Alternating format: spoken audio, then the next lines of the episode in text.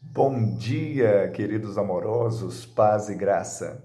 Faz com que a mulher estéril viva em família e seja alegre mãe de filhos. Aleluia! Salmo 113, verso 9. Ontem nós tivemos um dia tão especial, o Dia das Mães, dia de alegria, de comemoração, de honra, aquela que multiplica a vida, aquela que recebeu a dádiva de gestar a semente que Deus põe ali no ventre. E exatamente isso. A vida vem de Deus, o doador da vida. E o salmista aqui ele diz: exalta o Senhor e diz: Quem é como este Deus, cujo trono está nos céus e dali ele olha para a terra, ele faz que o desvalido se erga do pó e tira do monturo aquele que está necessitado, coloca junto aos príncipes e faz esse milagre da mulher estéril habitar em família. A melhor dádiva é estar em família.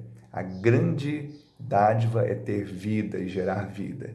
Que eu e você tenhamos a vida de Deus, tenhamos um dia de bênção e uma semana de vitória, em nome de Jesus.